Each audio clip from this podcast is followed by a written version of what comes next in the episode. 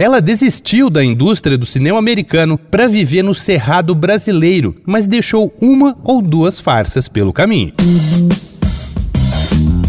Dois pontos. Uma conversa sobre quase tudo com Daniel Almeida.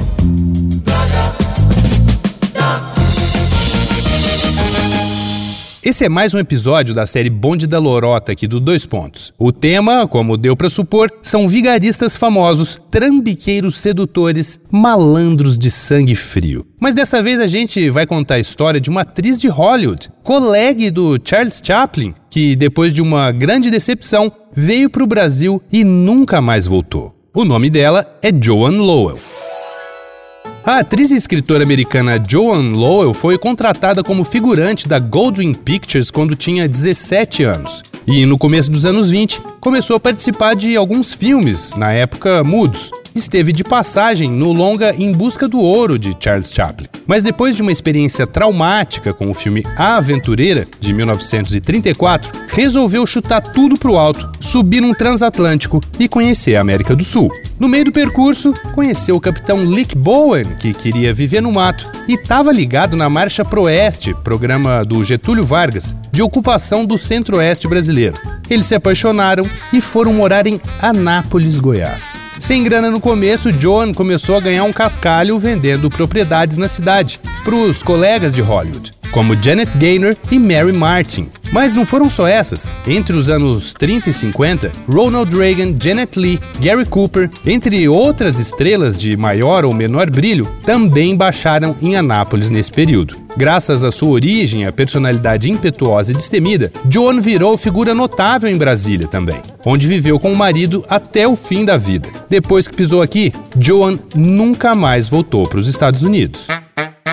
Bom, mas aí você pergunta: e os trambiques, cadê? Pois é, Joan aprontou das suas. Dizem que ela fez altos rolos com a venda de terrenos na região e chegou a ser presa por estelionato. Mas teve outra farsa mais notória. Lembra que eu falei do trauma com o filme A Aventureira de 1934? Ela não só foi a protagonista desse retumbante fiasco. A trama foi inspirada em seu livro autobiográfico Cradle of the Deep, lançado cinco anos antes e que fez muito sucesso na época. Na obra, ela narrava que o pai, um capitão de navio, levou ela bebê para junto dele nas viagens mundo afora. Escrevia em detalhes como viveu até os 17 anos com a tripulação, toda de homens, matou baleias e tudo mais. E também quando o navio pegou fogo na costa australiana, teve que nadar 5 quilômetros com uma família de gatos grudada no cangote. Que baita história, né não? Mas tirando o pai capitão, era tudo mentira. Um crítico, na época, falou que se o livro já exigia uma boa porção de boa vontade do leitor para acreditar no que estava sendo dito, o filme exigia a suspensão total de qualquer crença e noção da audiência. Mas justiça seja feita a John Lowe. Mais tarde, ela escreveu outro livro, Terra Prometida, sobre a sua vivência no Cerrado brasileiro, que também fez sucesso na época e nada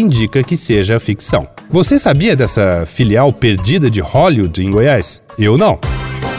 Vai lá no arroba Danico Illustration e dá uma olhada nas ilustrações inspiradas na série Bonde da Lorota. Eu sou Daniel Almeida, dois pontos, até a próxima. Você ouviu Dois Pontos uma conversa sobre quase tudo com Daniel Almeida.